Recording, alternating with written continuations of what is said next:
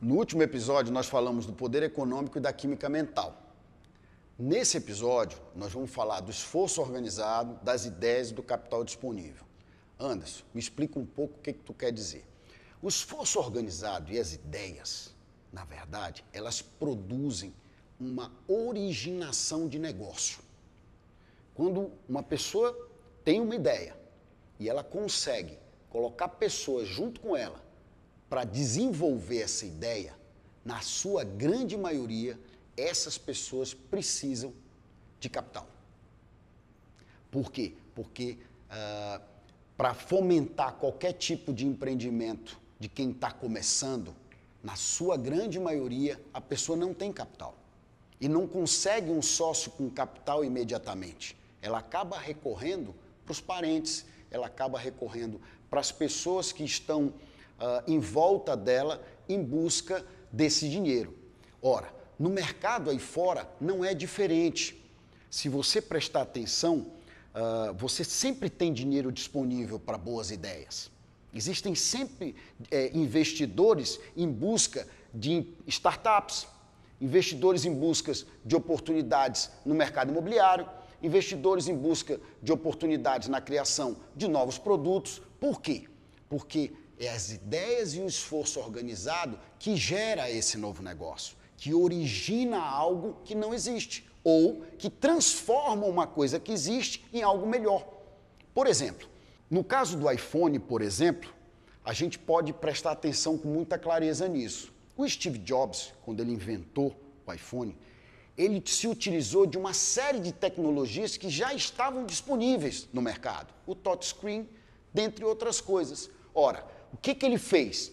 Ele pegou a tecnologia do celular existente, a tecnologia do touchscreen, os programas que ele desenvolveu na Apple e colocou tudo dentro de um aparelho só. Naquele momento, ele revolucionou o mercado do aparelho de telefone celular.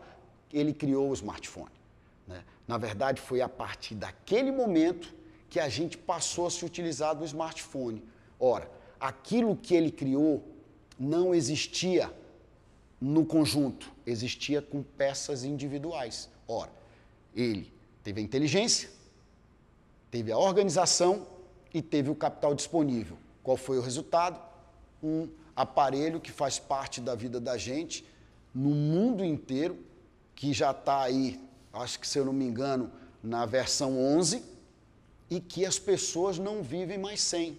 Obviamente que tem os outros aparelhos, Samsung, LG, Motorola, Hoje as pessoas não vivem mais sem o seu telefone celular, sem o seu smartphone. Ele substituiu a carteira da gente.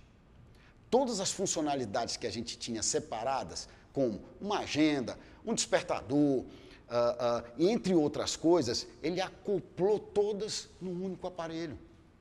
Ora, quando você pega alguns garotos que se juntam e começam a desenvolver um aplicativo ou coisa parecida, na sua grande maioria eles não têm dinheiro. Eles têm uma ideia, um desejo e uma vontade de realizar. Um investidor de plantão, uma pessoa que consegue enxergar a capacidade daqueles que estão criando aquele produto e consegue enxergar onde eles vão chegar, sempre botará dinheiro no negócio. Sempre haverá capital disponível para boas ideias, com organização e com pessoas comprometidas. A grande maioria dos exemplos das startups que são vendidas por valores significativos, elas nascem do nada, são empresas pequenas, muitas vezes com 15 ou 20 funcionários, e são vendidas por alguns milhões de dólares. Por que, Anderson? Porque o que elas produzem, ou o que elas criam, ou o que elas criaram, pode ser escalável. E no momento que você escala uma coisa, você ganha muito dinheiro com ela. E o investidor, aquele que tem um capital de risco, aquele que precisa aplicar esse recurso em novas ideias, em coisas que venham a revolucionar a humanidade, ele está sempre à procura de oportunidades como essa. Por isso que você vai, quando você tem uma ideia, um esforço organizado, você sempre terá capital disponível para ela. Hoje, eu quero apenas que você entenda que se você quiser criar alguma coisa, o caminho é esse a ideia, o esforço, em seguida o capital. Nunca ao contrário. Se você andar ao contrário, você não vai chegar em lugar nenhum. É importante você entender que isso não quer dizer que você precisa empreender.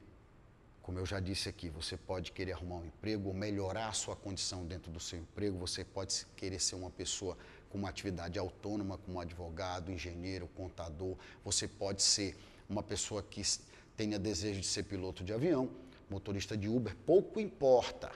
Esse conceito ele continua da mesma forma. Não é porque você é piloto de avião que você não vai ter um mastermind com o teu copiloto que é um cara que está ali do teu lado, correndo risco junto com você, quando ele está conduzindo a aeronave ao teu lado.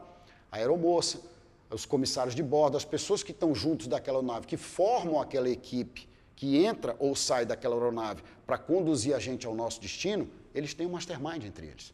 É claro que às vezes existe inimizade, mas na sua grande maioria existe um mastermind onde eles respeitam a quem? O capitão, que é quem conduz a aeronave. E assim é com os negócios. O capital sempre respeita a quem conduz o negócio. Por isso que os investidores, quando entram em startups, as exigências fundamentais é que o criador não abandone o barco. Por quê? Porque o criador é a pessoa que vai continuar conduzindo a empresa com um desejo, só que agora mais folgado, só que agora com mais capital, só que agora não enfrentando tanta dificuldade como foi no começo.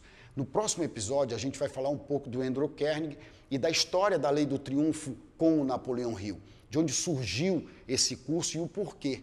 Eu te aguardo no próximo episódio.